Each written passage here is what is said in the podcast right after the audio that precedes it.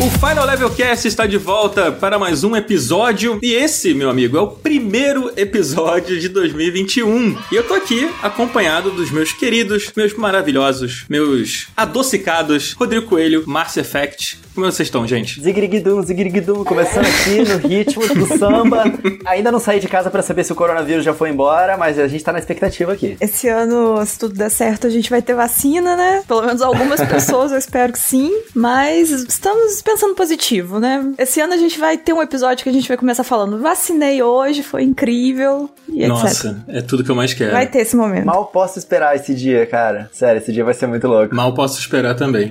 e olha, não estamos sozinhos aqui e estamos inclusive criando hoje uma tradição aqui no Final Level Cast, que o nosso convidado que tá aqui com a gente hoje esteve com a gente no primeiro programa de 2020 e agora tá voltando aqui para trocar uma ideia com a gente, que é o Edu, cara. Bem-vindo, Edu, tudo bem? Tudo ótimo e você? Tudo bem, tudo ótimo. Olha, eu achei que ele fosse falar, e aí, pessoal, tudo bem? Não, não, não, eu fico com vergonha.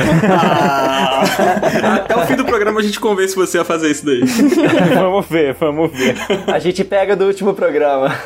É verdade, no outro rolou, no outro rolou, tá vendo só? Já tá ficando da casa e já começa a negar as coisas, né? Tipo, não. Que isso, não, não, não.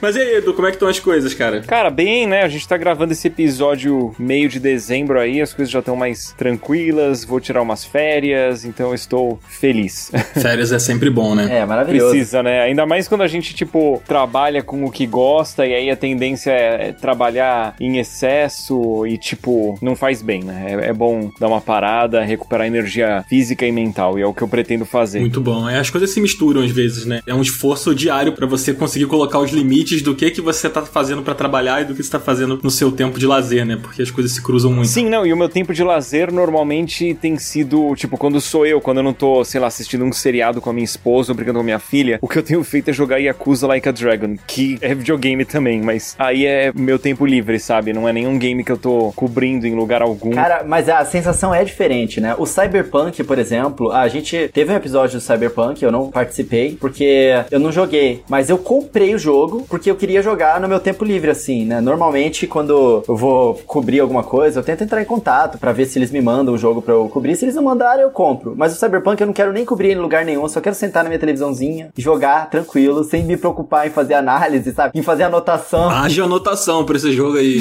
Não, a parte de anotação incomoda mesmo quando tá jogando um game pra cobrir. É, realmente. Tem que ficar prestando atenção, né? Ah, isso aconteceu. Putz, aquele probleminha. Não, essa parada que eu gostei. Como é que estava o meu sentimento neste momento do tempo, né? É completamente diferente. Tanta gente antes, né, de fazer essas coisas e tanto pessoal que não trabalha com isso tem essa falsa ideia de, ah, deve ser super legal, você joga como trabalho. Só que assim, acaba que vira trabalho também. Tipo, não é que é ruim, é legal, você ainda aproveita, né? Ainda tem um entretenimento ali, mas acaba tendo essas coisas que você não relaxa quando tá jogando e você tem uma relação diferente, não tem jeito. É super legal, é super legal. Só que é trabalho, né? É. Aí você não descansa. Tem responsabilidade, mais coisas envolvidas, não é só sentar e É. jogar e curtir e pronto, acabou. não. É Exatamente. isso aí. Mas 2021 tem muita coisa boa vindo aí pra gente fazer muito disso ainda. Não é não, Dan? Com certeza, cara. 2021 é um ano que tá prometendo aí. É oficialmente aí o primeiro ano mesmo da nova geração, né? Então tem muita coisa prometida pra vir, muita coisa já tá confirmada, já tem data. Então a gente vai mergulhar aí nesse ano de 2021 com muitas expectativas. E é sobre isso que a gente vai falar hoje aqui nesse episódio, né? Que é o que vem por aí em 2021, nossas expectativas. Mas antes da gente partir pra esse papo, eu queria deixar aqui um agradecimento pra nossa queridíssima HyperX, que em 2021 continua aqui com a gente, continua estando nos abraçando aí, né? Com todo o seu afeto, com o seu carinho e com o nosso maravilhoso podcast, né, não, Márcia? Exatamente, mais um ano que a gente vai, não só vocês, como a gente também fica aqui, um ouvindo a voz do outro, aveludada e gostosa, esse acalento, né, que a voz da gente passa através desse podcast maravilhoso. É, a edição às vezes não reflete, mas às vezes a gente tá aqui ouvindo a pessoa falando, a pessoa acaba de falar e fica um silêncio porque a gente tava, tipo assim, curtindo a voz da pessoa, sabe? Isso acontece muito. Muitos silêncios são cortados porque a gente fica admirando e esquece. Às vezes a gente até esquece que a gente tá participando também, porque a gente fica tão abraçado e tão aconchegante aqui que a gente, ah, não, pera, eu tenho que falar também. é, exatamente. Inclusive o Edu, no primeiro episódio do Final Level Cast em 2020. Ele ganhou de mim no minigame, ele ganhou lá no minigame e ele levou o quadcast. Você perdeu o Não coelho? acredito que o Nossa. Coelho perdeu. É, pois é, foi a primeira vez e última também. Nunca mais, depois do primeiro episódio, eu perdi. Sabia disso, Edu? Eu desconfio que isso não seja verdade. Já começando o ano com fake news aqui. Poxa, gente. Olha o exemplo que o Coelho tá dando. É, o coelho não terminou a frase. Ele quis dizer que ele nunca mais perdeu pro Edu. Ah, entendeu? É isso. Exatamente, obrigado, Dan. Tá vendo? É amiga pra essas coisas. Tamo junto, HyperX. Brigadão mesmo por apoiar a gente aí durante tanto tempo. E vamos mais um ano aí com esse podcast maravilhoso, com o apoio aí de vocês. Tamo junto. Vamos nessa, vamos nessa. E vamos agora falar sobre. Quer dizer, antes da gente falar sobre 2021, eu queria dar uma passadinha sobre 2020. E queria até perguntar pro Edu, cara. Edu, o que, que você mais curtiu, cara, em 2020, assim, que deixou você satisfeito com o mundo dos joguinhos aí? Meu, uma visão geral, né? Porque senão a gente vai ficar muito tempo falando disso. Eu gostei muito de Nioh 2, porque eu adoro o jogo no estilo Souls-like. Eu gostei muito do primeiro. E o segundo muito me cativou, assim. Eu joguei do início ao fim, não queria parar de jogar. Então, Nioh 2. The Last of Us Parte 2 eu gostei bastante também. Acho que foi bem merecido ganhar o prêmio de jogo do ano no The Game Awards. Tô gostando muito do Yakuza Like a Dragon. Gostei bastante do Final Fantasy VII Remake. Ori and the Will of the Wisps foi um também que eu achei que ficou lindíssimo. cara. Esse Coelho agora tá até chorando. É, não, é, é. coelho é. de joelhos lá na casa dele agora. Ele ficou muito gostosinho de jogar. E muito bonito. Ficou. Ele tem um, apelo, um carinho ali, apesar daquele mundo em decadência e tal, em algumas partes. Ele tem um carinho, uma coisa bonita. Eu gosto demais do Ori. Cara, os personagens, eles têm carinho uns com os outros. O início, você já fica com o coraçãozinho na mão, assim, apertadinho. É muito legal. Edu, você chegou a jogar o Ori 2, o Ori the Will of the Wisps, a 60 frames por segundo ou a 120 lá nas novas configurações? Eu joguei no PC logo que o jogo lançou, agora eu não lembro se eu joguei a 60 ou 120 FPS, né? Meu monitor é 120 Hz, então se a versão de PC é que eu não lembro de cabeça, mas se ela tivesse suporte, eu, eu joguei a 120, mas eu não vou lembrar. Mas isso é bacana do Ori, porque tanto no Series S quanto no Series X ele roda 120 Hz, né? Eu queria ter essa experiência, porque o jogo é tão fluido, né? Sim, pra mim, jogo de plataforma não é tão crítico o FPS a, a 120, né? Ajuda, eu acho que é mais crítico pra mim em jogo de tiro em primeira pessoa, mas óbvio que ajuda, né? A fluidez extra vale a pena. É, eu só tenho curiosidade, porque esse jogo é tão absolutamente lindo que eu tenho curiosidade de ver como é que ele ficou. Revisita o game, porque vale a pena. É, com certeza. Eu vou citar mais jogos aqui. Eu gostei muito do Flight Simulator, que, tipo, eu me diverti, apesar de eu não manjar nada de voar aviões. um que muitos criticaram que eu gostei, apesar dos problemas, foi o remake do Resident Evil 3. De resto, eu citaria a campanha que eu joguei bastante, né? Zerei do Black Ops Cold War. Cara, de visão geral é isso. Certamente eu tô esquecendo de várias coisas. Ó, Crash Bandicoot 4, gostei bastante. Demon Souls, com certeza foi um que eu gostei muito. Minecraft Dungeons. Chega, senão eu não vou parar de falar. 40 minutos só fazendo os dedinhos na mão, assim, contando. No momento dessa gravação aqui, chegou meu PS5. Aê! E aí eu vou poder jogar o Demon Souls. Imagina que felicidade, que tristeza. Tipo, a vontade de desligar e Isso aqui foi um jogar. apelo, né? Foi um pedido de socorro, de gente, vamos lá. É, vamos agilizar esse cache aí, gente. Esse aqui vai ter 20 minutos só, tá, gente? É, pois é, ele tá lá, eu nem tirei da caixa ainda, tá lá me esperando e eu vou poder jogar o Demon Souls pra ver se, se eu compartilho dessa boa lembrança aí do Edu também. Uma pergunta, você jogou outros Souls-likes? Eu não lembro. Joguei, eu joguei o Dark Souls 1, 3 e joguei o Bloodborne. Tá, porque eu joguei todos da From e Nioh 1 e 2 e tipo, o Demon Souls que na minha lembrança era o mais difícil, foi super tranquilo. Depois você avisa pra gente se por você tá treinado com outros jogos da desenvolvedora, o que que você achou? É, será que eles deram uma, uma freada ou Não, não, é, ele é exatamente igual em dificuldade. Porque, tipo, quando eu joguei o Demon Souls, era o único Souls-like que existia. Eu joguei logo que ele lançou. E, tipo, era novidade, né? Sim. Então eu sofri bastante. Aí depois eu joguei Dark Souls 1, 2 e 3, Nioh 1 e 2, Bloodborne, Sekiro, tipo, eu super acostumei com o estilo de jogo. Fora o fato que eu já conhecia os mapas e tal, né? Aí eu achei bem mais tranquilo que os outros. É, eu não joguei o primeiro, então pra mim vai ser meio que tudo novo, né? Mas não sei, eu acho difícil, que eu acho ele mais difícil que o Sekiro. O Sekiro pra mim é o mais difícil Nossa, de todos o Sekiro é muito bruto, nossa. Nossa, é demais. demais. Mas vamos ver, vou, vou- vou experimentar. Eu ainda nem comprei o jogo, se bobear eu compro hoje mesmo. Mas é isso, gente. É vocês, gente. Vocês querem uma lembrança legal aí de 2020? Eu joguei muito pouco esse ano, 2020, que eu trabalhei muito, então eu acho que eu tive pouco tempo pra jogar de fato, mas os que eu mais gostei, acho que foi o Last of Us, pra mim um dos disparados, um dos mais impactantes, mas eu também gostei muito do Disc Room, que saiu mais pro finalzinho do ano. No início do ano saiu, relançou pro Switch, não é de 2020, ele é um pouco antes, não lembro qual ano. O Stories Untold, que eu achei muito legal também. E o Carry On. Eu tô aqui full Devolvete, né? 2020 pra mim foi. Fall Guys, né, também deles, que tipo, absurdo. Fall Guys também foi um evento, né? Não foi só o jogo, foi tudo que acompanhou o Fall Guys e como virou uma comoção. Foi muito legal também. Só não citei porque eu não ganhei nenhuma coroa, então. Você não ganhou Eu tô um ainda? pouco rancorosa. Amigo, não, eu sou péssima em Fall Guys, e aí eu não jogo muito, e aí eu continuo sendo péssima, então é um ciclo vicioso. É, eu falei aqui, né, como se eu ganhasse várias. Assim, eu ganhei uma só, uma vez. tá bom. Cara, eu tô há dois anos jogando Tetris 99 e até hoje eu não ganhei nenhuma partida. Aí, tá vendo? É. Ah, não. Tetris 99 a modéstia impede de dizer quantas vezes eu já ganhei a coroa.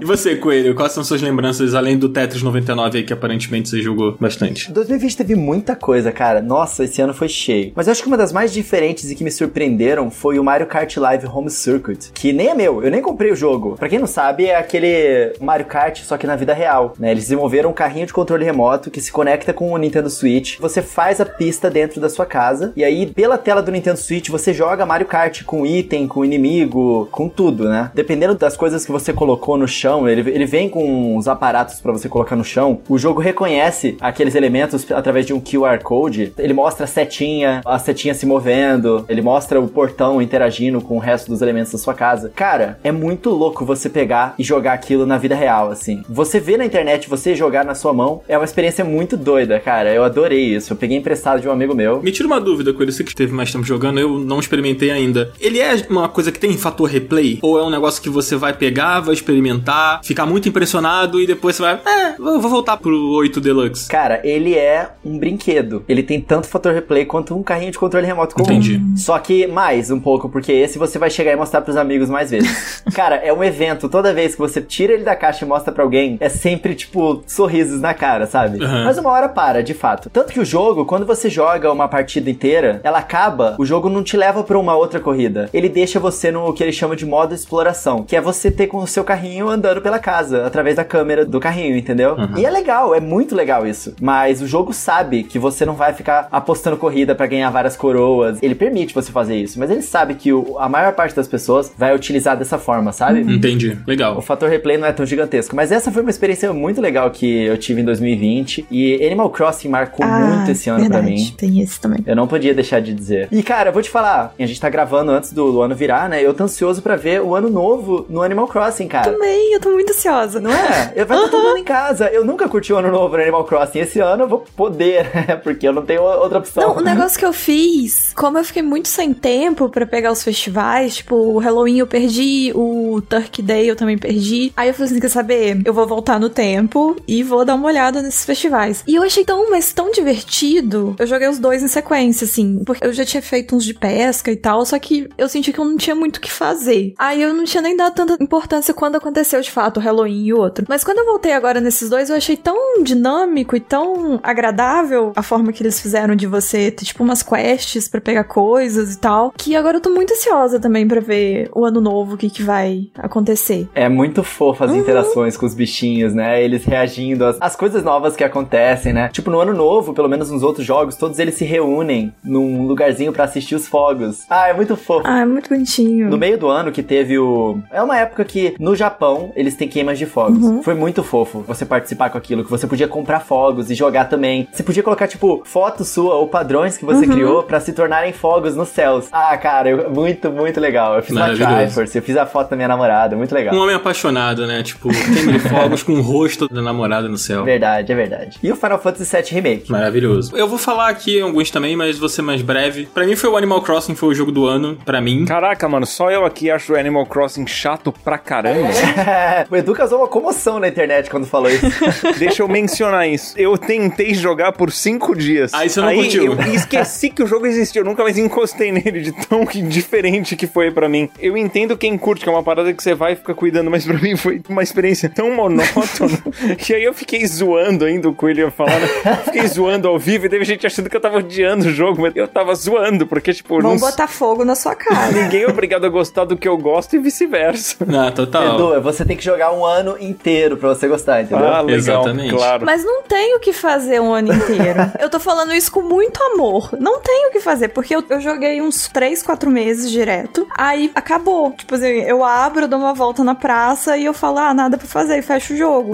Por isso que eu fiquei voltando no tempo pra ir nos festivais. Porque assim, realmente, eu não sei o que, que as pessoas arrumam pra ficar tanto tempo jogando. Eu me senti escravizado, mano. Aquele bicho agiota e eu tendo que cuidar de tudo, que a galera, ninguém sabe fazer nada. Isso tá é revoltante. Eu fiquei revoltada quando eu tive que pagar pra fazer uma ponte. Não, pior ainda, quando vai se mudar alguém, você que paga pra mudar um vizinho pra sua casa e depois você não ganha nada. É, isso é um absurdo. Gente, olha só, quando eu paro pra pensar no Tom Nook e na exploração que acontece nessa ilha, eu começo a não gostar do jogo. Então vamos mudar de assunto pra poder continuar gostando do Animal Crossing, por favor? Muito obrigado. Então tá, vamos falar, vai, então, quais são os seus highlights do ano passado? Não, eu gostei muito do Animal Crossing. Animal Crossing foi uma experiência muito diferente pra mim, assim. Eu gosto muito desse tipo de jogo, que tem essa pegada meio tycoon, meio... Fazendinha. É, fazendinha, mas não é, né? Ao mesmo tempo. É tão difícil você encaixar o Animal Crossing. Olha, uma vez o.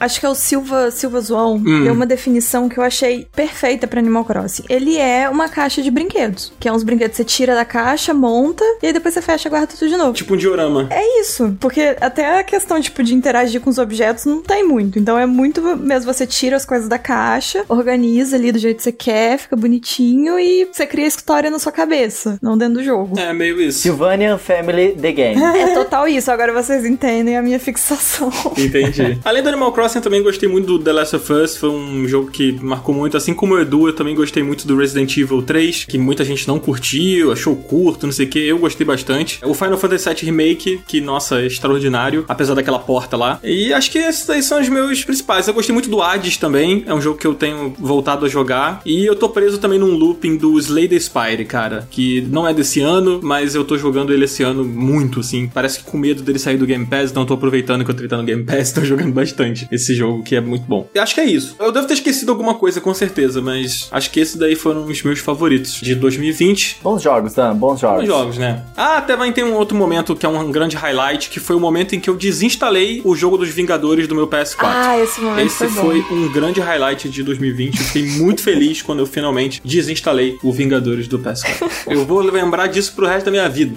Mas tá bom. Vamos lá, gente. Vamos falar agora de expectativas. Bora falar de 2021? Bora. Vamos nessa.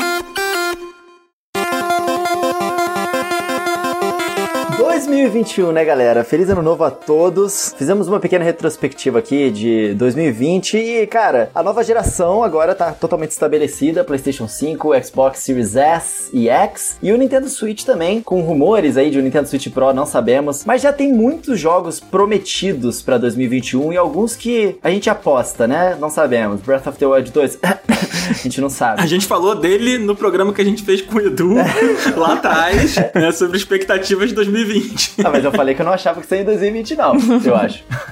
Eu acho ótimo, né?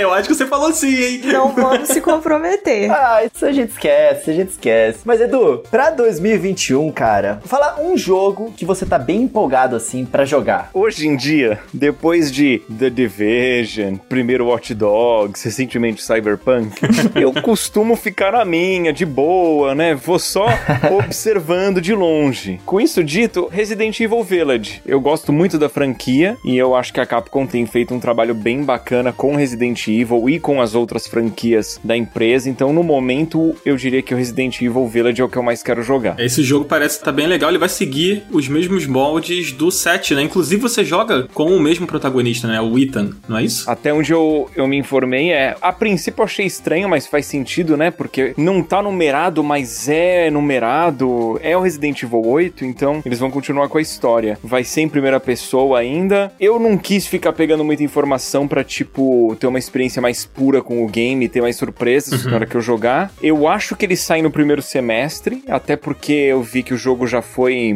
A análise que é feita pra estabelecer o- a idade recomendada no Brasil já rolou. Classificação etária. Isso, portanto o game deve estar numa fase aí próxima do lançamento. É, legal, legal. É, Esse é um jogo que eu vou ficar vendo de longe, assim, né? Porque eu, sendo em primeira Vou pessoa. assistir o o Edu jogar se ele fizer uma gameplay. É, vou assistir o Edu jogar. Então, Edu, por favor, jogue, tá? É, por favor, a gente já tá aqui ansioso. Pode deixar.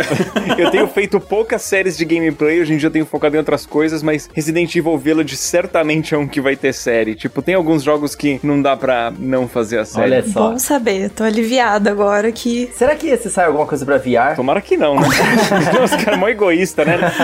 Eu não jogaria em VR, eu já joguei um jogo. Era um de PlayStation VR que eu joguei, tipo, de terror, que foi traumatizante. e desde então eu não experimentei mais. Isso é masoquismo, né, gente? Pelo amor de Deus. Eu tinha um namorado que ele tinha um VR e a gente ia lá jogar. E ele me botou um jogo desse de terror e ele falou pra mim que não era de terror. E aí eu vendo assim, eu passei. Nossa, eu fiquei muito puta. Ah, sacanagem. Eu sou míope e eu tive que tirar o óculos pra jogar. E a gente não enxerga direito se você tiver sem óculos, tipo. Isso é verdade. Eu sou míope também. É, e aí, tipo, eu olhava lá longe, eu via, tipo, uma caveira com a cabeça pegando fogo. E eu ficava assim, que, que é aquilo ali? É é uma caveira. Ele tá assim, não, tem nada ali. E eu assim, tem uma caveira.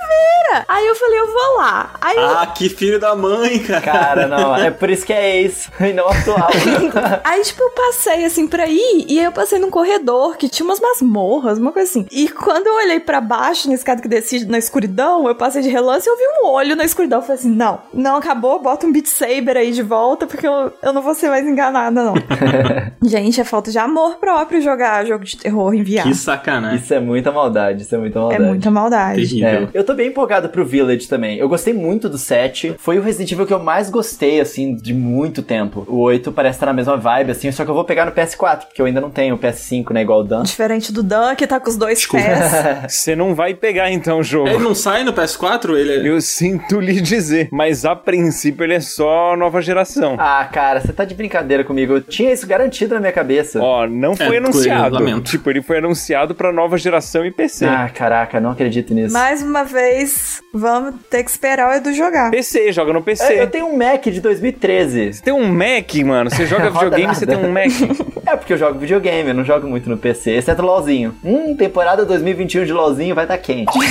Ah, meu Deus, começou, meu Deus. Abriu a porteira do LOLzeiro. Gente, eu queria puxar aqui, antes de eu perguntar pra vocês o que vocês estão mais esperando, falar um pouquinho sobre os jogos que saem nesse iníciozinho do ano agora. Alguns já tem data, né? Se não for adiado, se nada mudar. Em janeiro já tem alguns jogos aí pra galera poder jogar. Um deles é o Hitman 3, que é um dos jogos que eu tô aguardando bastante pra jogar. Eu curti muito os dois primeiros. Acho que foi um trabalho muito legal que eles fizeram com é, a Square Enix, né? A Square era no primeiro, né? Ela vendeu pra Warner, eu acho. O 3 então já não é mais Square. Olha, se eu bem me lembro, era da Square no primeiro, aí dentre o primeiro e o segundo, a Square vendeu o game, a franquia, né? Sei lá como é que funcionou a transação, pra Warner. Eu tenho quase certeza que é isso. Conferi aqui agora, é isso mesmo. O segundo já tava com a Warner, então provavelmente o 3 também. Mas eu eu gosto muito dos dois, tanto do primeiro quanto do segundo. O segundo segue a fórmula, é um excelente jogo, assim, acho um jogaço. E esse 3 vai fechar a história. Aparentemente vai fechar a história, né? A gente não sabe o que, que vai rolar. Você curtiu, Edu, os outros Hitman? O 2 eu não joguei tanto, o primeiro eu joguei um pouco mais, mas não cheguei a zerar. Mas eu gostei do que eu testei do jogo. Eu- Eu acho bem interessante a, a pegada de tipo, você pode fazer a missão de várias maneiras. E a missão, tipo, você tá lá numa cidade, por exemplo, tipo, parece que tá tudo vivo ali, né? É muito bem construído o jogo e te dá muitas possibilidades. Eu, eu acho bem interessante a premissa de gameplay. Eu tô curioso pra jogar o terceiro. Eu queria ter jogado mais do primeiro e do segundo, eu nem lembro por que, que eu não, não joguei mais. É um jogo bem legal. Eu gosto do Hitman. Eu joguei os primeiros lá atrás, mas não era uma franquia que eu era muito apegado. E aí depois eu joguei o Absolution no PS3, que é um jogo que eu acho muito bom, assim. Eu acho que essa nova fase da franquia, ela pega muito do Absolution e ela evolui muitas coisas. Esse fator aí que você fala, né, de você poder jogar de várias formas, né, poder refazer aquelas missões de maneiras diferentes, é muito interessante porque você realmente vê que, que é diferente, sabe? Não é tipo, ah, eu vou mudar aqui, afeta você seguir um caminho diferente, matar um personagem diferente ou eliminar um alvo de uma maneira diferente. Aí tem os troféus, aí tem as coisas que você vai pegando. É, é um jogo que ele te incentiva, né, a rejogar as missões. É muito legal, é realmente muito criativo, assim. E em janeiro, o que mais que temos, Coelho?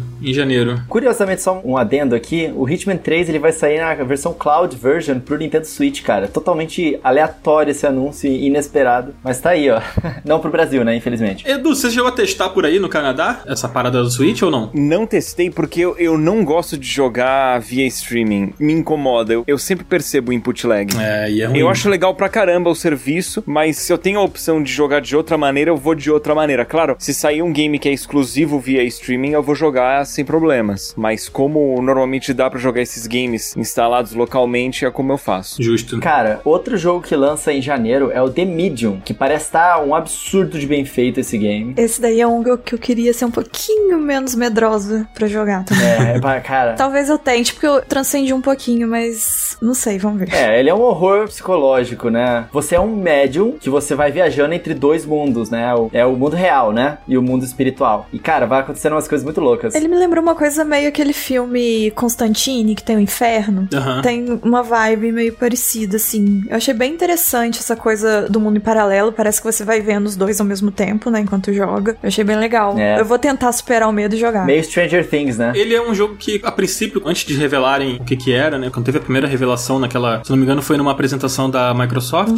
eu achei que fosse Silent Hill. É, ele tem uma vibezinha. Inclusive, os compositores do jogo são os compositores do Silent Hill original, né? E eles já falaram que existe ali um- alguma coisa ali de Silent Hill no jogo mesmo. É, as cores que eles usaram ali pro inferno, aquele tons de vermelho e tal, tem muito de Silent Hill mesmo. Esse é um que eu quero muito jogar. Eu tenho uma preocupação, porque esse é do estúdio que fez Layers of Fear e Observer, Bruxa de Blair, que é um bom estúdio, mas eu acho que poderia ser melhor, sabe? Eu não curti tanto Layers of Fear 2, por exemplo. Só que é um game que parece que teve mais investimento, ganhou bastante destaque por causa da Microsoft. Eu acho que a Microsoft deve ter dado uma força aí no game pra ele ficar com uma qualidade bem bacana. Eu tô bem curioso. Eu acho que vai ser legal. É, E eu acho que ele chega no Game Pass também, pro Xbox, né? Não sei se pro PC. É. Além disso, em janeiro a gente tem. Mais alguma coisa? Não. Não, né? São esses dois que saem Não, é em janeiro agora. Né? É, deve sair alguma coisa aí em janeiro ainda, não anunciado, né? Sim. Mas aí em fevereiro a gente muda da água pro vinho, né?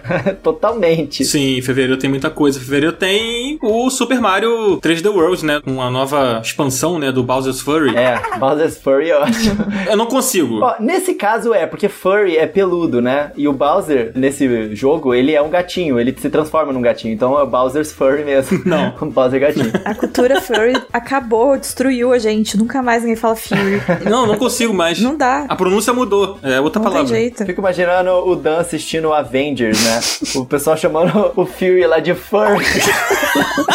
Que horror. Esse jogo eu quero muito jogar. É aquilo, né? O mesmo jogo praticamente, com algumas coisas novas, mas a gente é muito gada, Eu né? não joguei, então eu tô ansiosa porque eu quero jogar. Esse jogo é muito legal. É, principalmente pra jogar multiplayer. Ele é muito bonitinho, eu sempre quis. Você chegou a jogar, Edu? Eu não lembro se eu vi no seu canal. Joguei no lançamento. Quando saiu, eu joguei, zerei. O que parece na versão de Switch, pelo que eu vi, é que o jogo tá mais rápido, né? Os personagens Sim. estão mais frenéticos, o que vai deixar, acho que o gameplay bem dinâmico. Eu vou jogar, provavelmente. Eu adoro a franquia inteira do Mario, então é, é bom revisitar bons jogos da franquia. O legal dele é que ele tem o co-op também, né? Que dá uma outra camada de gameplay ali, que é bem legal. Esse jogo tem muito conteúdo também pra explorar e esse novo mundo do Bowser's Furry aí, ele parece ser meio que um mundo aberto, só que na engine do Super Mario 3D World. Então, mundo aberto no sentido de, em vez de ter uma progressão linear de fase, de você iniciar e aí você tem que chegar até a bandeira no final, parece que vão ser múltiplos objetivos mais na vibe do Super Mario Odyssey, sabe? Parece bem interessante, não sei, isso é suposição minha, mas pelo que eles mostraram no trailer parecia isso. Legal, aí já tô bem mais interessado. Não que eu não tivesse, mas agora tô bem mais interessado. Além disso, sai também em fevereiro, né? A gente tem o Capcom Arcade Stage que sai pra Switch. É, gratuito, inclusive. Esse. Mais ou menos, né? É. Vai ter parte paga de DLC. É free to start. É. igual o Iwata fala. Você baixa ali, você pode jogar uns joguinhos grátis, mas aí pra jogar de fato os que você quer, você tem que pagar. É grátis pra quem não quer jogar, né? é isso, mais ou menos. Beleza. Também sai em fevereiro o Ghosts and Goblins, esse remaster, remake, e eu não sei o que esperar, honestamente. Tenho medo. Cara, é muito difícil. Pelo menos os antigos eram. Tipo, era muito difícil. Então, tô bem curioso de ver como é que vai ser o novo. Eu acho que eu nunca passei da primeira fase desse jogo. eu joguei só quando criança, assim. Então, é o que eu ia falar, eu só joguei quando era criança, então é difícil ter uma referência, mas assim, eu lembro que era difícil pra caramba. É, ele é bem difícil. Cara, eu cheguei a jogar ele de novo em emulador, né? Porque hoje em dia, tanto no Nintendo Switch e tal, e nessas coleções que as empresas lançam, você consegue rebobinar, tipo, se você morre, sabe? Você volta um pouquinho e passa o desafio. Esses jogos como esse, que é tipo impossível, é só assim. E o jogo, quando você mata o chefe final dele, você volta pro início do game. e você tem que jogar de novo. Por quê? Nossa senhora, ah, mas não é possível. Eles não vão fazer isso não, cara. Não, É possível. Juro pra você. ah, não. É, além dele também, em fevereiro, a gente tem o Bravely Default 2, que sai no dia 26 do 2. Não sei, Coelho, você gosta do, do Bravely Default? Cara, eu não sou tão fã de Bravely Default. Eu prefiro outros RPGs da Square Enix parecidos, tipo o Octopath Traveler, é bem legal e ele é parecido ali com a série Bravely, né? Só que Sei lá, eu achei a demo desse jogo muito difícil, me desanimou um pouquinho. Mas o jogo é bonito, cara. Parece legal. Você que é ruim. Tá bom. É justo.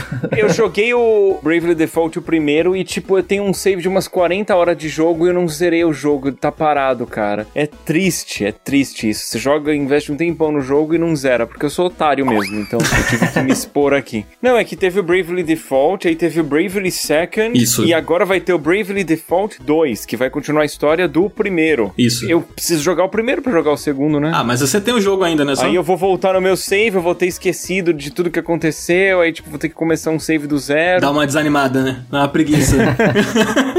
Eu tenho uma história muito triste com o primeiro Bravely. Eu tinha ele digital no meu 3DS, e aí roubaram o meu 3DS, e eu não consegui resgatar ele porque a Nintendo, né, na época do 3DS tinha aquela coisa da conta vinculada ao console, era meio difícil você conseguir resgatar, e eu nunca consegui resgatar, eu perdi o jogo. Nossa. Nossa, que zoado. É muito a cara da Nintendo isso mesmo. É, muito, infelizmente, né? Vamos ver se agora eles tomam vergonha na cara e a gente consegue levar a nossa conta pra outros consoles numa boa. A passos de tartaruga, eles estão melhorando isso. Agora já dá. Pelo menos no Switch dá. É, e até eles lançarem um Switch Pro e falarem que tudo que tá no seu Switch não, tu não pode levar pro Switch Pro. Não, isso é sacanagem demais.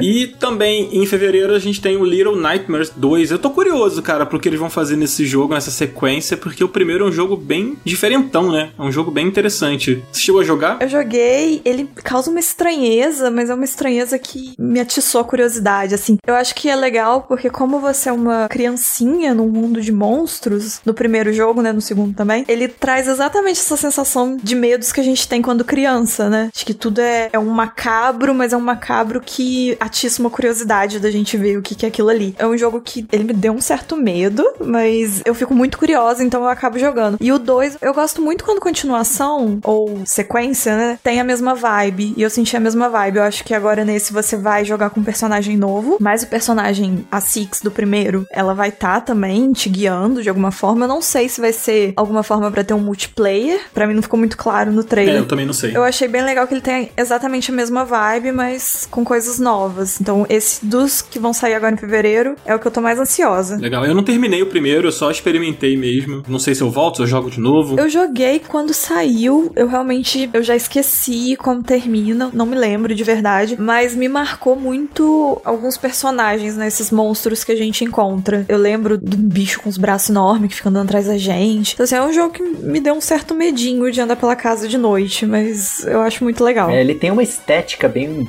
bizarra, É, né? e é um bizarro, muito bizarro, história de criança mesmo. Tem tipo isso, né? Esse cara que ele tem uns braços enormes que arrasta pelo chão. E tem um outro. Dá a entender que, sei lá, você vira comida, né? Do, dos Ah, É, nesse novo tem aí- uma professora que tem uma cabeçona e uma palmadeira, pa- palmatória na mão. É, sempre tem uns bichos, você, você é muito pequenininho, é, você é um, sei lá, dá um ratinho, assim, nesse mundo cheio de monstros. Eu acho uma atmosfera muito, muito legal e, um, assim, diferente também, mesmo, no, mesmo sendo esse clima de terror e tal, ele tem essa coisa diferente de você se sentir pequeno e no meio de um, um lugar que tudo é esquisito e tudo é monstruoso. É.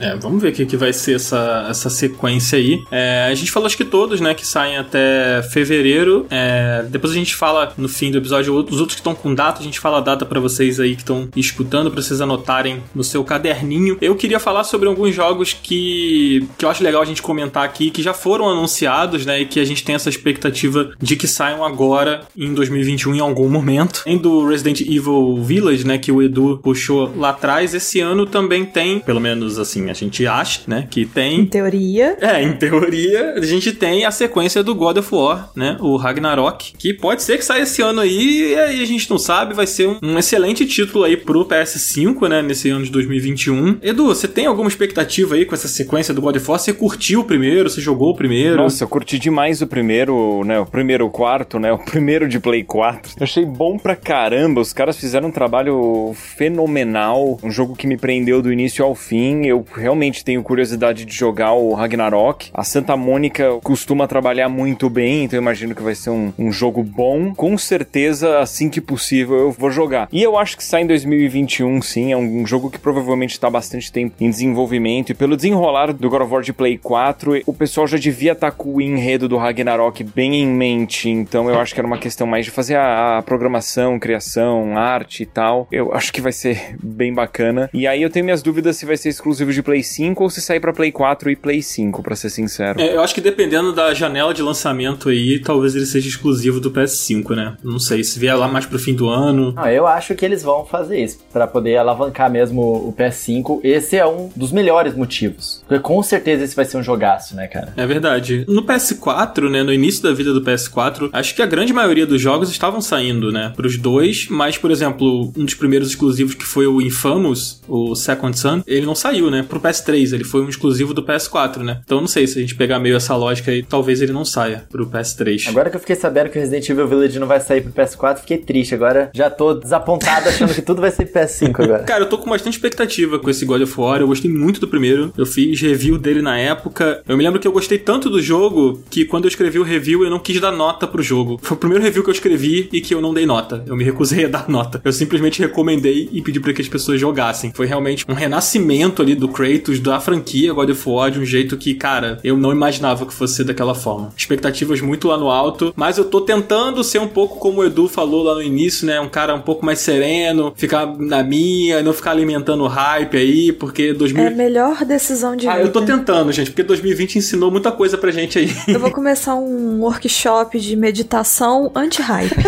para gamers. E você, Márcia, qual é o jogo que você mais tá esperando aí dos próximos lançamentos? Gente, olha, nenhum, porque eu tô muito nessa vibe da meditação anti-hype. Maravilhosa, ícone. Então eu tô assim, no mesmo esquema, igual eu gosto do que aconteceu com o Crash 4 agora. Que eu não sabia que tava acontecendo. Eu fiquei sabendo quando eu peguei pra jogar. E aí eu me surpreendi positivamente, gostei do jogo e ok, sabe? Eu sinto ainda mais agora no final do ano de 2020, a gente teve o Cyberpunk mesmo pra mostrar pra gente como que essa cultura de hype é ruim pra todo mundo. Eu não quero passar por isso de novo. E tanto hype é ruim, tanto pra quem tá no hype e talvez venha se decepcionar, tanto pra quem, tipo, é forçado a entrar no hype das coisas. Então eu tô muito assim, eu não me apego nem muito em data. Desses todos, eu acho que o que eu mais tô afim de jogar é o Little Nightmares 2 e o Silk Song. Se sair. Será que sai? Será se que. sair, eu vou ficar de olho, mas assim, se não sair também, minha vida vai seguir, sabe? E você, Coelho? Você que eu sei que não lida com hype tão bem assim. Eu não lido, eu lido otimamente. Inclusive, sou totalmente contra isso que a Márcia falou. Eu acho ótimo o hype. Eu adoro entrar no hype. Não, gente, eu adoro também, mas eu não acho saudável em alguns casos. Eu não sofro quando o hype quebra, tipo, a expectativa. Eu dou risadas. Eu sei lá, eu adoro quando, tipo, lança um jogo muito hypado e tá todo mundo falando disso e eu jogo o jogo, tipo, empolgadaço que eu tô jogando aquilo. Ah, amigo, mas isso é fantástico. Eu não acho legal a gente ficar com hype, tipo assim, falando por experiência própria, tipo Quantum Break. Eu fiquei com hype desde que saiu na E3, e aí demorou quatro anos pra sair o jogo, sabe? ah, então. tá, entendi, é. Ficar, tipo, quatro anos sofrendo por um jogo, ou por um jogo que a gente nem sabe quando vai sair, aí eu sou contra esse tipo de hype, então eu tento É, não não, entrar. aí é só sofrimento. Mas é muito legal quando sai alguma coisa, tá todo mundo falando, todo mundo jogando e, sabe, compartilhar a alegria de estar jogando algo. Ou a decepção também. Eu acho legal. Cara, mas assim, o meu hype tem data e essa franquia não costuma atrasar. Eu tô muito empolgado pra jogar Monster Hunter Rise. Quem me acompanha sabe o tanto que eu sou fã de Monster Hunter. Eu joguei muito no Wii U, joguei muito no 3DS, todos os que saíram. No Switch, eu joguei muito o Genesis Ultimate e eu comprei o PlayStation 4, a gota d'água pra mim. Eu falei, não, agora não dá, eu vou ter que comprar o PlayStation 4. Foi quando lançou Monster Hunter World, joguei muito também. E, cara, o Rise tá muito irado, porque primeiro que o jogo parece estar super ágil. Você tem aquele, um besourinho cachorrinho na sua mão, você lança ele no ar e ele meio que te puxa. Então você consegue pular nas costas dos monstros e dar altos combos irados. Além disso, você tem um cachorrinho agora. E o cachorrinho é fofo, você faz carinho nele. E ele tem armaduras. é lindo. Eu tô muito empolgado pra jogar com o meu cachorrinho. Apelaram, né? Colocaram um bichinho pra fazer carinho, é apelação. E ele já tem o pálico, que é aqueles gatinhos fofos do Monster Hunter que tem armaduriazinha. Agora tem o gato e o cachorro, sabe? Sem condições. Então eu tô bastante empolgado porque é uma vibe muito maneira de você juntar os amigos e jogar, sabe? É muito legal. Além do Super Mario, que, assim, eu já sei o que esperar porque eu já joguei, esse aqui eu acho que é o que eu mais estou ansioso para jogar a curto prazo, assim. Ele lança dia 26 de março, né? Então nem falta muito, dois mesezinhos aí e já estamos com ele em mãos. A gente já falou aqui algumas vezes sobre Monster Hunter. Eu não tive ótima experiência com a franquia, então eu não tenho muito apego. Mas esse eu tô achando interessante, assim. Acho que o fato dele ser uma coisa mais cartunesca, assim, né? Mais animado, mais bonitinho, me atrai, assim. Não sei. Você gostou do cachorrinho, Dan? Pode admitir. Gostei do cachorrinho, vai. Ele parece um Pokémon. É, ele parece. Gostei dele. Cara, eu, o que eu tô ansioso para botar as mãos aí nesse ano são dois jogos, cara. Eu não vou falar da sequência de Breath of the Wild, porque, pelo amor de Deus, né? Mas eu tô curioso para dois, cara. O primeiro é esse remaster do Alex Kidd em Miracle World, que é uma versão deluxe, na verdade. E eu tô bem curioso para saber o que, que eles fizeram com esse jogo, que é um jogo que ele me marcou muito. Ele foi o primeiro jogo que eu tive na minha vida. Olha só. Tá vendo? Que o meu primeiro console foi o Master System. E ele vinha na memória do Master System. E por muito tempo ele foi não apenas o primeiro, como o único jogo que eu tive na minha vida. Então eu tenho muito carinho por esse jogo, pelo original. E eu tô muito curioso para saber o que, que eles vão fazer com esse jogo, que também é um jogo bem difícil. Não chega a ser um Ghost and Goblins, eu acho, mas ele é um jogo bem difícil. E aí eu tô bem curioso para jogar. E o outro, por favor, não me cancelem, é o Hogwarts Legacy, Ih, né? Do- que é esse jogo do Harry Potter aí. Cancela. É, a gente sabe aí que tá difícil gostar de Harry Potter e tal, né? Tipo, a criadora não ajuda a gente. Mas eu gosto muito, eu sou fã de Harry Potter, sou gado de Harry Potter. E Harry Potter nunca teve um jogo assim, como esse jogo tá prometendo. E sei lá, eu quero jogar. Tô bem curioso pra saber como ele vai ser. Parece que ele vai ser um RPG, que vai ser aquela coisa de você ir pra Hogwarts e tudo mais. Tudo que o fã de Harry Potter eu acho que sempre quis. Veio no pior momento, né? É, o momento é péssimo, né, cara? Mas é o que a gente sempre quis. Teve alguns PS1, PS2, né? A gente ainda teve, o Ita, teve em todos, eu acho. Mas sempre foi aquela coisa meio só pra ter um jogo da franquia. Nunca pareceu que tentaram, se esforçaram muito, não. Aquele jogo de filme, né? Que é sempre meio esquisito, assim. É. Tipo, que ele é igual ao filme. Aí você fica meio. "Ah". Exatamente. Mas esse agora parece que vai ser bem legal. Infelizmente, o timing que não é muito bom, mas. É. Vamos ver. Vamos ver. Edu, você tá animado pra algum desses jogos que a gente tá falando aqui pra caramba? A gente tá aqui entrando num carrossel de lançamentos que a gente tá esperando. Então, o Hogwarts Legacy, eu tô curioso pra ver o jogo. Eu achei o trailer legal pra caramba. E quando rolou o trailer, eu nunca tinha assistido Harry Potter. Caraca, Olha só, sério? meu Deus. É, independentemente da J.K. Rowling, eu acabei assistindo todos com a minha esposa, os filmes, e gostei, eu achei bem fácil de digerir, e eu gostei do desenvolvimento da história, que começa bem light, vai ficando mais dark, né? Então eu acho que o jogo vai ser uma maneira bacana de eu explorar o, o universo, e o trailer tava bem legal, né? E aí vocês falaram também do, do Hollow Knight Silk Song, que eu quero muito jogar, eu lembro de zerar o Hollow Knight quando a minha esposa tava grávida ainda, então eu lembro claramente onde eu ficava jogando com ela por perto e, e foi uma experiência da hora pra caramba. Um jogo que, né, o Silk Song tende a ser bom se mantiver a qualidade do primeiro. Alex Kidd joguei muito quando era criança, sofri muito com esse jogo. Nossa. Quero ver como que é jogar ele nos dias de hoje, que eu acho que algumas coisas talvez tenham ficado datadas, tipo o Joaquim Pô, né? É cruel o Joaquim Pô, né? É muito estranho. E aí tem um que a gente não mencionou ainda que me chama atenção. Gostei muito do primeiro e da expansão, que aí no caso é o Dying Light 2, porque Dying Light que mistura né, aquele mundo de sobrevivência num apocalipse zumbi, mundo aberto, armas brancas e armas de fogo, parkour e ciclo de dia e noite. É uma pegada bacana. No Dying Light 2 eles estão prometendo aí ter uma história em que a gente influencia na narrativa e isso influencia o mundo em volta da gente e acho que é por isso que eles estão adiando tanto o jogo que deve ser difícil implementar isso. E certamente o fracasso do lançamento do Cyberpunk em relação à recepção do público deve influenciar no lançamento do Dying Light 2. Eu acho que o estúdio vai ter mais cautela caso o game ainda não esteja pronto para ser lançado, mas a expectativa é 2021. Então o Dying Light 2 aí me empolga, não sei o que vocês pensam a respeito. É, eu tenho uma observação sobre o primeiro Dying Light, que pra mim, ele não chega a ser um jogo de terror, assim, né? Mas ele tem ali os seus elementos de terror, mas, cara, é a noite em um jogo de videogame mais assustadora que eu já vi. Sério? Cara, eu acho terrível, assim. Eu acho terrível. Quando ficava à noite, sei lá, eu tava fazendo uma missão que eu tinha que ir de um ponto pro outro. E aí começava a escurecer. E em algum momento eu tinha que, sei lá, andar pela rua para chegar num ponto ou subir numa casa e eu depois eu ia ter que descer nos zumbis. Cara, era muito assustador, assim, era terrível. Ele é um jogo muito ágil, né? Você corre, não sei o que, você sobe na parada. Mas, cara, eu achava bem assustador, assim. Foi uma experiência esquisita. Para mim, que tenho medo, foi uma experiência esquisita. Mas é um ótimo jogo. E ele tem cooperativo também, né? Eu não, eu não lembro agora, mas acho que ele tem, né? Ele tem modo multiplayer, eu não sei se ele tem cooperativo. Eu jogo tudo sozinho. E jogo que é online, eu jogo mais multiplayer quando é PVP e sozinho também, né? Uhum. Então eu sou a pior pessoa para te responder essa pergunta. Eu confesso que eu não lembro. Eu joguei ele na casa de uns amigos, assim, e aí eu joguei bastante, assim, com a galera e tal. E, nossa, eu achei, assim, bem assustador da noite. Não sei se você concorda comigo, mas eu Nossa, achei. total, é desesperador. E, tipo, tem alguns trechos que a gente precisa fazer à noite, né? Então, por mais que dê pra evitar algumas coisas e fazer de dia algumas coisas, a gente é obrigado a fazer à noite. E, tipo, é tenso, né? Fugir, correr, fazer o parkour. Mas é bem legal. Eu acho que o jogo é bem interessante. Espero que o 2 mantenha a qualidade do 1 e do The Following. The Following é a expansão, né? É a expansão que tem a parte rural, veículo. A expansão é muito boa também. Legal, legal. Gente, falando em expansão, tem a mítica expansão do Cuphead, né, pra 2021 também em algum momento, que é a Delicious Last Course. Nossa, é verdade. Será que sai também? Pois é, essa aí eu tô esperançoso, porque, tipo, o primeiro Cuphead a gente sabe que ele era pra ter sido só dos boss, né, as boss fights. E a Microsoft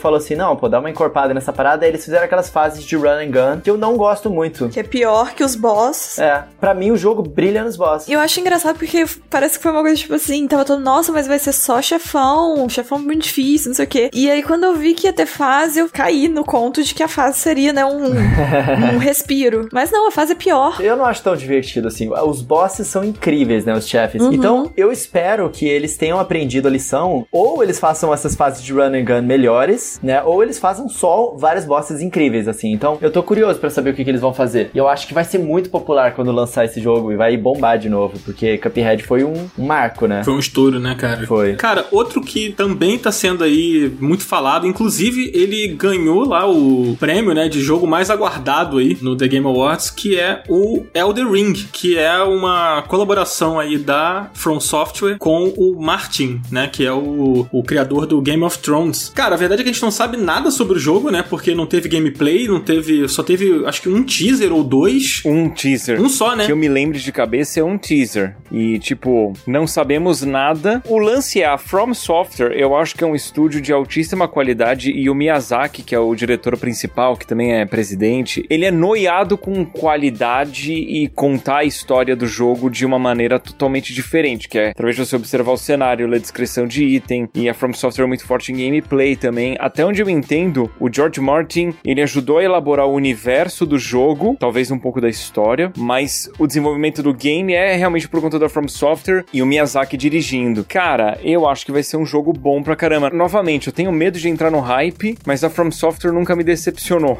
Então, tipo, o que que eu deixo pesar mais, né? A gente não sabe nem que tipo de jogo vai ser, né? Se vai ser um Souls-like, o que vai ser, né? Cara, Diego? eu acho que vai ser um Souls-like mundo aberto. Eu acho que vai ser, tipo, como se fosse um, um estilo de gameplay de Zelda, na parte de exploração, mundo aberto e muita liberdade, só que com a batalha, com a dificuldade dos, dos Souls-like. Eu acho, mas posso estar totalmente errado. Isso aqui é especulação só. É, Isso seria interessante, né? Porque os mais recentes títulos da From, eles são bem lineares, né? Com exceção do primeiro Dark Souls, eu acho que é menos linear, né? Não sei. Eu- o 2 eu não joguei, então também posso estar falando bobagem. Mas o- os outros são mais lineares, né? É um cenário, você termina, depois você vai pra um outro cenário. Eu não sei se o Demon Souls novo tá assim também. Novo não, né? Que é um remake, na verdade. O, o Demon Souls tem muita liberdade no começo, mas o mundo não é unificado. Você tem um hub e aí dali você acessa os mundos. Mas você pode fazer os mundos praticamente na ordem que você quiser. E o Dark Souls 2, eu não acho que ele dá tanta liberdade quanto o primeiro, mas assim, logo que você começa o Dark Souls 2, você já tem algumas possibilidades distintas de, de exploração, sim. É, o primeiro ele é quase um Metroidvania, né? É, o primeiro, cara, tem aquele acesso pra parte das caveiras, aquele acesso, tipo, eu encontrei logo de cara e morri como um otário. aí tem o caminho mais fácil que você sobe, e tem um terceiro caminho que você desce uma escada meio escondida pra ir na região dos fantasmas. E aquilo eu demorei um tempão pra achar. De tão escondido que é o caminho, eu achei genial aquilo. O cara mete um mundo principal que é difícil de encontrar, tá ligado? Cara, esse foi o meu problema com Demon Souls quando eu joguei ele pela primeira vez. Eu achei muito perdido, sei lá, eu não gostei da primeira vez que eu joguei. Eu quero ter minha redenção com o remake pra ver se eu vou curtir agora, né, no PS5. Mas o primeiro eu não gostava. É, a minha primeira experiência com Souls foi o primeiro Dark Souls e eu acho o primeiro Dark Souls fantástico, assim, tipo, foi uma ótima porta de entrada, sabe? Eu não acho que ele envelheceu tão bem assim, a jogabilidade dele é um pouco dura, principalmente se você comparar com Dark Souls 3, por exemplo, que é bem mais fluido, ou com Sekiro, ou com Bloodborne. Não sei se pra galera hoje ele vai ser uma boa porta de entrada, mas para mim, assim, eu fui muito fisgado, né? Apesar de ser muito difícil, eu sofri muito porque eu sou muito ruim. Depois que você aprende, você, você vai. Cara, sério, eu preciso comentar sobre esse lance do jogo ser mais aguardado ser o Elden Ring. Porque eu não entendi isso. Tipo, pessoalmente ele tava meio fora do meu radar. Porque eu não sou tão fã assim da From Software. Mas caraca, cara, Breath of the Wild 2 é tipo a continuação de Breath of the Wild. Tipo, um dos jogos mais bem avaliados, assim, cara, tá ligado? Eu também achei esquisito. eu fico imaginando o que, que eles vão fazer com Breath of the Wild 2. Se eles vão usar aquele mesmo mundo e eles vão modificar a exploração, imagina se em Breath of the Wild 2 você tem algum tipo de montaria que você pode voar, assim, através daquele mundo. Sei lá, cara. Eu acho que eles podem fazer muita coisa maneira para surpreender e fazer um jogaço memorável, sabe? Eu tô muito empolgado pro Breath of the Wild 2. Esse, para mim, é o mais aguardado, definitivamente. Coelho, eu vou te explicar um negócio. Como grande fã da From Software, se me dão, assim, a, a escolha, se eu sou obrigado a eliminar uma franquia do planeta e essas franquias são Souls ou Zelda, tipo, Zelda tá pegando fogo já e eu tô, tô erguendo Souls para proteger. Eu sei que, tipo, a, a galera que é fã do Miyazaki pensa assim, meu, tipo, pra mim não tem experiência igual a, a jogar um jogo novo da From Software. Tipo, por mais que eu tenha curtido e achado fabuloso Zelda Breath of the Wild, pra mim os jogos da From Software estão num nível acima. E por mais que seja algo nichado, ficou popularizado, mas ainda assim é nichado o jogo da From Software, a fanbase é muito forte. E eu acho que é por isso que o Elden Ring é tão falado. Eu não acho que em volume de vendas ele chegaria no que um Zelda tem em potencial. Talvez por ser multiplataforma contra Zelda que é só da Nintendo. É porque assim, a fanbase é muito forte. É verdade, você tem razão. É que eu, pessoalmente, como não tava muito no meu radar, eu fiquei tipo, caraca, muito surpreso com isso, sabe? É, eu acho que também esse é uma categoria de voto popular, né? Do mais aguardado. Cara, só o J.R.R. Martin, criador do Game of Thrones, está envolvido na parada. E Game of Thrones tendo sido o maior evento televisivo da história, já temos aí também bons indícios e muitas pessoas de olho na parada, né? É, e assim, eu acho que entra um outro fator também, que querendo ou não, o Zelda, todo mundo já sabe mais ou menos o que esperar, né? Esse ninguém sabe. Ele tá muito ainda no plano das ideias, então acho que a expectativa tende a aumentar. É verdade, faz sentido. Faz. É, vamos ver. A sequência de Breath of the Wild eu não vou entrar muito nessa, porque a gente já falou tanto disso aqui. Vocês estão escutando a gente aí, forem voltando nos episódios, acho que uma vez por episódio a gente fala sobre, sobre nossa ansiedade, sobre o que a gente tá esperando, o que a gente quer dessa sequência aí. É, inclusive, medo de tanta expectativa, né? Enfim. Mas eu queria passar aqui, né? A gente tá chegando aí no final já do episódio, quase no final do episódio. Ah. Ah, né? O A do Guilherme Dias. Inclusive, um beijo aí pro Gui. Queria citar alguns jogos aqui que eu acho que vale a pena a gente dar uma citada. E aí, se vocês quiserem comentar sobre eles, fiquem à vontade. É, a gente tem aí previsto pra esse ano o Gran Turismo 7. Acho que o Edu vai me ajudar mais nessa, que eu sei que o Edu curte jogo de corrida. Não sei se ele curte Gran Turismo, mas ele é exclusivo do PlayStation 5, né? Isso, não, eu gosto bastante de jogos de corrida, sim. O Gran Turismo atual é o Gran Turismo Sport, que ele tem um foco mais competitivo, recebe atualizações, a galera joga online e ele tem modos offline, mas o foco dele é online. No Gran Turismo 7, a Sony quer retornar para aquele modo clássico de jogo de tipo vários carros, muita atividade offline. Olha, o jogo parece ter um potencial grande. Eu quero muito jogar. E aí, numa pegada também, eu vou citar o da concorrência de Xbox, que seria o Forza Motorsport, que a gente não tem tanta informação. Forza era uma franquia anual e não teve lançamento esse ano. Estranho, né? Não ter tido lançamento. É, e aí eu acho que eles deram uma pausa pra fazer uma nova experiência, talvez algo expandido, e, e eu acho que vai ser bacana o próximo Forza também. Mas aí a gente não tem tanta informação quanto do Gran Turismo 7. Além do Gran Turismo, a gente tem também aí o Horizon, né? É verdade. Nossa, a gente não comentou do Horizon Forbidden West, né? Que é a continuação aí do Zero Dawn, né? Promete bastante também, né? A galera curte muito. Eu, particularmente, não sou fã do primeiro Horizon, mas ele é um jogo muito querido pela galera. Acho que as expectativa tá muito grande. Ele, inclusive, foi super comentado, a galera hypou bastante quando a Sony revelou ele naquele evento do PlayStation 5, né? É, bem, bem lindo o jogo. Parece estar tá bem ambicioso em termos de escala, né? É, o primeiro já é muito bonito, né? Se você pegar ele para jogar agora, ele ainda é um jogo muito bonito, assim. É, eu vi um vídeo do Edu que ele colocou, tipo, em altíssima qualidade, HDR e tudo, e eu fiquei impressionado, porque quando eu joguei ele no meu PS4, base, Slim, não era nem perto do, do que eu vi lá no vídeo do Edu. É, não, o jogo é bonito, o jogo é bonito. O próximo Horizon, pô, eu acho que vai ser um jogo da hora. O primeiro eu achei que foi muito competente em tudo, sabe? E a história eu achei muito cativante. Então eu quero jogar o, o próximo Horizon, que aí vai ser de Play 4 e Play 5, né? Então esse a galera que tá no, no Play 4 ainda vai poder curtir. É, a gente tem também o Senhor dos Anéis, né? O Lord of the Rings Gollum. Esse aí eu não sei muito o que esperar. A princípio eu achava que era uma coisa, depois eu vi que era outra. Ele é meio cartunesco e eu não sei do, do que se trata, não sei se vocês estão acompanhando. Também tem a sequência do Hellblade, né, cara? O Senua Saga. Eu não sei se sai Será? em 2021. Eu não sei. Estão muito quietos, né? E eu acho que vai ter coisa ainda que a Microsoft, tipo, vai lançar em 2021 e sequer anunciou ainda. É, agora a Microsoft tá com a Bethesda também, né? Então, a gente nem botou aqui nessa lista a possibilidade de vir esse ano, mas tem aí o Elder Scrolls 6. Eu acho que ele só vem em 2030, mas quem sabe, né? Não sei. Nossa, eu acho que a Bethesda deve, deve ter visto o lançamento do Cyberpunk e já deve ter pensado, meu Deus, Apaga tudo, vamos começar a do Bethesda zero. e a Ubisoft ficaram só observando de longe ali. Acho que eles estão felizes, na verdade. Olha os caras aliviados, tipo assim, ai, finalmente não é com a gente. Exatamente. Bom, além desses aí, gente, tem mais algum que vocês acham que a gente tem que comentar aqui? Outro que eu não sei se sai em 2021, mas que eu tô curioso é o Beyond Good Nível 2. Ah. a gente comentou sobre isso, acho que no nosso primeiro episódio também com o Edu, se eu me lembro bem. Sim. Você acredita nessa lenda ainda, Coelho? Eu acredito que ela vai existir, mas eu, eu tô curioso porque eu gostava muito do primeiro, então mesmo que eu já tenha perdido meu hype. Ah, tá vendo, Márcia? A Márcia tinha razão no fim das contas, porque eu tava hypadaço pra esse, meu hype totalmente morreu por causa dessa demora, e agora só tô curioso pra saber o que, que tem aí no horizonte. Cara, eu não acho que sai em 2021, talvez não saia nem em 2022. O diretor do jogo saiu da Ubisoft. Nossa, nem te sabia. O jogo disso. tá em desenvolvimento, mas assim, eles já tinham falado que ia demorar. Ai, Espera. Então já viu. Além dele, a gente tem também, que acho que vale a pena a gente comentar, esse tal do New World, né? Que é um jogo da Amazon. E aí parece que é seria o jogo de estreia, né? Da Amazon no meio dos games. A gente não sabe muito também do que se trata, mas tá aí, né? Cara, eu acho que teve uma alfa, alguma coisa assim dele. É um MMORPG, não é? É, não? é o MMO. É. É. verdade, é verdade. Eu cheguei a ver um pouco de gameplay, mas eu não sou tão adepto de MMORPG, então eu não, não corri muito atrás de informação, não. Ah, entendi. Caraca, gente, eu tava conversando com um amigo meu ontem sobre isso. E aquele Star Citizen, será que sai em 2021? Vocês lembram desse game? Esse aí não vai sair nunca. Vai continuar em desenvolvimento não. eterno. Pô, tem aquele também da Bethesda, o Starfield. Esse daí também nunca mais, né? Eu não sei o que que a Bethesda tava pensando quando ela anunciou o Starfield e o Elder Scrolls 6. Na verdade, ela só avisou que tava fazendo, né? Pra, tipo, as pessoas saberem. Não foi um anúncio, tipo... Foi assim, ó, galera, estamos desenvolvendo, mas vai demorar, espera aí.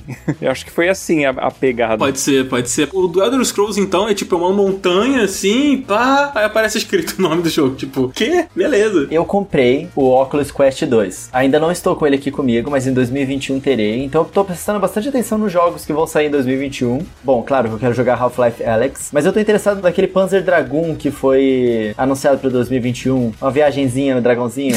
mas tô interessado também nesse game. Eu acho que vai ter umas coisinhas legais. Mas ele não é o Panzer Dragoon, é só parece Panzer Dragoon, né? Bom, ele chama Panzer Dragoon. Ah, é? Não é a mesma jogabilidade, né? Mais uma viagenzinha, assim. Entendi. Justo. Olha, acho que legal a gente falar aqui os jogos que tem data, né? Que a gente não citou no início do episódio. Tem o Prince of Persia, esse remake aí meio esquisito, que sai 18 de Março. março. Expectativa, gente, sobre o Prince of Persia? Eu amo esse game, o original. E a última vez que eu falei aqui que eu tava empolgado pra esse, vocês me deram hate, porque o jogo tá feio. Então. A gente não deu hate, a gente falou a verdade. O jogo tá feio, né, gente? Pelo amor de Deus. né? Mas eles atrasaram. Eu tô botando fé que eles vão fazer o, o jogo ficar caprichadinho. Eu acho que vai ser legal. Vamos ver, vamos dar uma chance, né? Também em março tem o Monster Hunter, que o Coelho falou, sai no dia 26 do 3. E aí agora, já em abril, a gente tem o Nier, o replicante versão 1 milhão 200... Um monte de número, que sai no dia 23 do 4. Esse eu tô bem curioso, cara, porque o, o Automata é muito bom, né? E pelo que foi mostrado até agora desse replicante, parece que tá legal. Vocês jogaram, gente, o primeiro? Não joguei, eu baixei no Game Pass esses dias. Tô esperando meu recesso de final de ano pra dar uma O jogadinha. replicante, ele na verdade é o primeiro. Isso. Aí Aí veio o Automata, o que saiu pra geração Xbox One, Play 4, PC, que é bom pra caramba. Antes dele teve o Replicant e o Gestalt, que é a mesma coisa, mas não é. Tipo, é meio confuso. Eu tô bem curioso pra jogar, porque eu gostei do Automata e o Replicant eu não testei. A trilha sonora do Automata é, nossa, maravilhosa aquela trilha sonora. E aí, em maio, a gente tem o Deathloop, que é um jogo que eu também tô bem curioso, cara. Tem uma animação muito bonita, um conceito assim muito bonito. E já em junho, aí a gente já tá bem longe, né? Já em junho a gente tem o Back For Blood, que é o Left 4 Dead novo. Novo.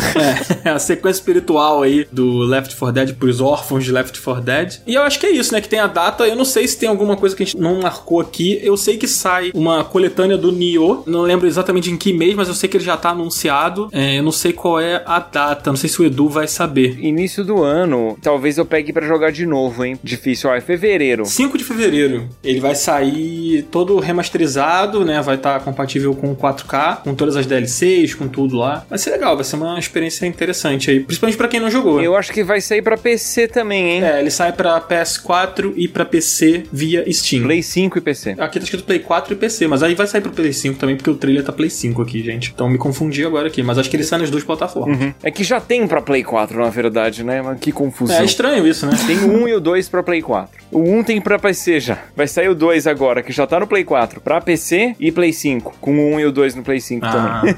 Eu tô mais confundindo, né?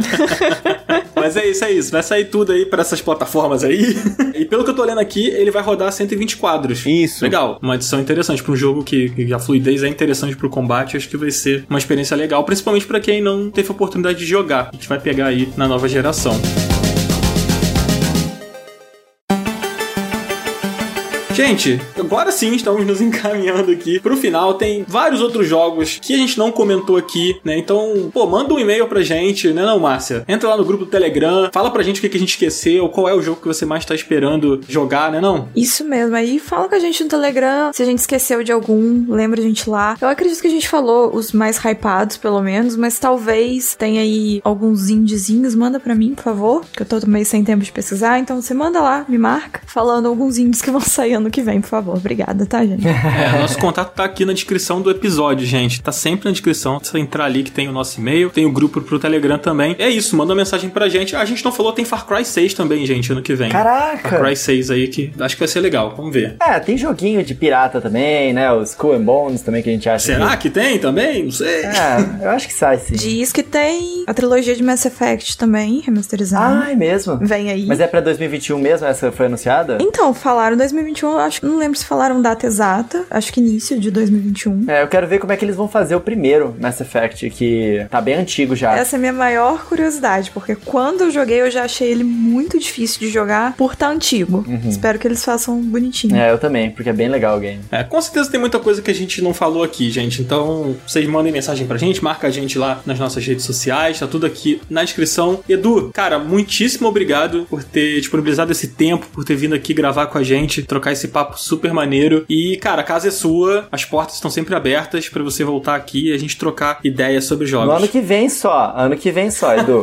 beleza, beleza. Eu espero. Ó, obrigado, sempre um prazer falar de games. Espero que a galera que ouviu tenha curtido. E, obviamente, se a gente esqueceu ou deixou de mencionar alguma coisa aí, o pessoal pode comentar conosco. E lembrando que a gente gravou isso no meio de dezembro, então se alguma coisa foi anunciada depois disso, não tinha como a gente prever o futuro. Exatamente. a gente ainda não tem bola de cristal, ainda. Ainda não. Um dia, quem sabe. Mas foi show de bola. Conta pra galera suas arrobas, aonde que eles podem enviar as reclamações depois, Dudu. Tudo arroba BRKS Edu. Te xingar pelo Animal Crossing. É, não, a galera de Animal Crossing vai ser banida, mas o resto pode mandar em arroba BRKS Edu. Eu tô curioso pra saber o que, que a galera vai falar sobre você ter dito que podem explodir o Zelda pra ficar com Dark Souls. Isso aí eu tô curioso pra saber. Cara, eu acho que quem é fã de Dark Souls vai super concordar comigo e o resto é irrelevante relevante. Ai, fui atacado aqui dentro do meu próprio podcast. o cara chega falando que Animal Crossing é entediante e descarta Zelda. Tá certo, Edu, tá certo. pois é. O Dan foi chorar ali no cantinho, gente. Daqui a pouco ele volta. Eu tô ali com ele, abraçadinho. Eu tô aqui sentada conversando com ele. Até parece que a Márcia ama Dark Souls, né, Márcia? Não, mas é porque eu tô, tipo, super neutra nessa história. Eu odeio Dark Souls. mas eu nunca joguei Zelda, então eu tô, tipo, ok. Gente, o importante é o amor. Tá todo mundo aqui, todo mundo de boa. Isso. É o clima do final de ano, né? A compaixão. Todo mundo, sabe, grato, né? Por ter chegado até Gratidão, aqui. né? Então, assim, a gente tá, é, tá relevando essas coisas. É. O Dan vai chorar depois um pouquinho com ele, talvez também. Mas na- agora a gente tá E, todo e que mundo esse feliz. clima de aceitar e abraçar a opinião do amiguinho sobre Animal Crossing, mesmo que seja uma opinião ruim, seja uma lição pra todos aí no ano de 2021 brigarem menos, né? Por causa de videogame. Exatamente. Isso mesmo, opinião pessoal nada mais é do que pessoal. Cada um tem a sua, não precisa brigar. Exatamente. Eu vou ficar brigando com o Edu aqui agora que a gente acabar a gravação? Vou! Mas não façam isso, entendeu, gente? Respeitem os amiguinhos. Gente, muito obrigado por quem ouviu o Final Level Cast até aqui. Edu, obrigado mais uma vez, cara, por ter participado. E a gente fica por aqui e até quarta-feira que vem, né? Quarta-feira que vem a gente tá aqui, tem programa, a gente não para. 2021 a gente vai com tudo. É isso aí, tamo junto 2021. Sim, a gente vai estar aqui toda quarta 2021 também. 10 horas da manhã. Exatamente. Não se esquece de deixar um coraçãozinho lá no Spotify que ajuda pra caramba também. Tamo junto, galera. Exatamente, gente. Valeu, até quarta-feira que vem. Valeu, gente. Valeu, Edu. Até quarta-feira que vem. Valeu! Valeu. Tchau, gente. Vai acabar o episódio, o Edu não vai falar. E aí, pessoal, tudo bem? Vai. Deixa pro ano que vem. tá bom. Este podcast foi editado pela Maremoto.